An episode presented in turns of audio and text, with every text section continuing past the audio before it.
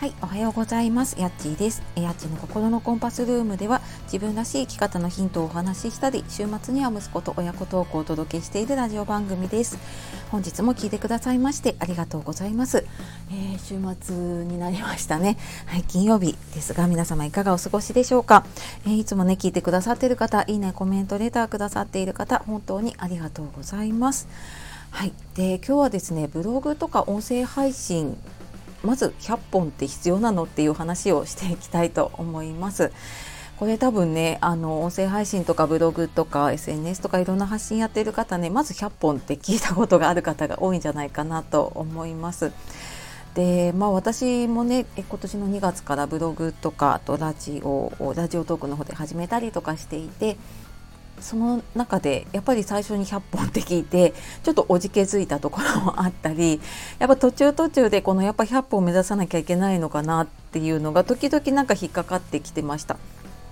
でまあこうしばらく続けていくうちに私なりにね思っているのはやっぱ100本っていう数字にこだわることはないと思うんだけれどもやっぱある程度の本数データがないと分析ができないので収益化したりとかあのそれを伸ばしていきたいっていうのであれば分析データとしてあの100本とかねある程度本数が必要だなっていうのは思っていますので、まあ、今時点ではね私はやっぱりある程度の数は必要かなっていうふうに思っています。でまあ、もちろんねインフルエンサーの方とか何かしらで実績のある方であれば多分他のあのプラットフォームに移っても伸ばしていく力もあるしもうすでにねファンを抱えていれば、あ、る程度伸びていくんだろうなって思うんですけれども、まあ、そうじゃない人がやっぱ収益化したりとか伸ばしていくってなると、まあ、まずはやっぱりね数出してみてでそれを分析してみてでまた出してみてっていうのの繰り返しをやっていくことでねきっと伸ばしていけるんだろうなっていうふうに自分でも感じています。で私がね実際にやったのは、えーと、音声配信は今もラジオトークの方だと300本近くかな上がっていて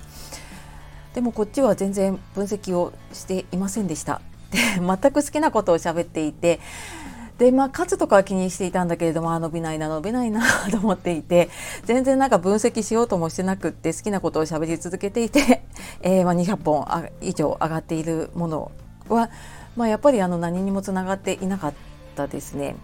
で一方あのブログの方も同じぐらいの時期に始めてそっちは途中でちょっとやめちゃったのもあって今30本ぐらいかな30本ちょっとぐらい、えー、上げたんですけれどもこっちはもうなんか情報が溢れすぎてて私もどうしたらいいかわからなかったりしたのもあって結構早い段階でブログで成果を出している方に添削を受けたりとかあとは無料のコミュニティに入って自分なりにあの情報を受け取りにというか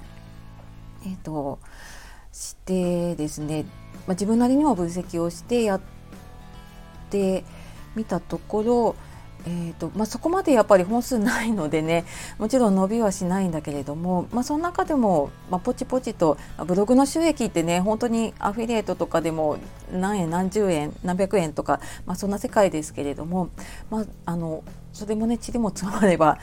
お小遣い程度にはなったりとか今月は本が何冊か買えるかなとかねそんな風になっているので、まあ、やらないよりはねもちろんやってた方がいいしいろんなものが身につくしっていうことで、まあ、もちろんブログは続けているんですけれども、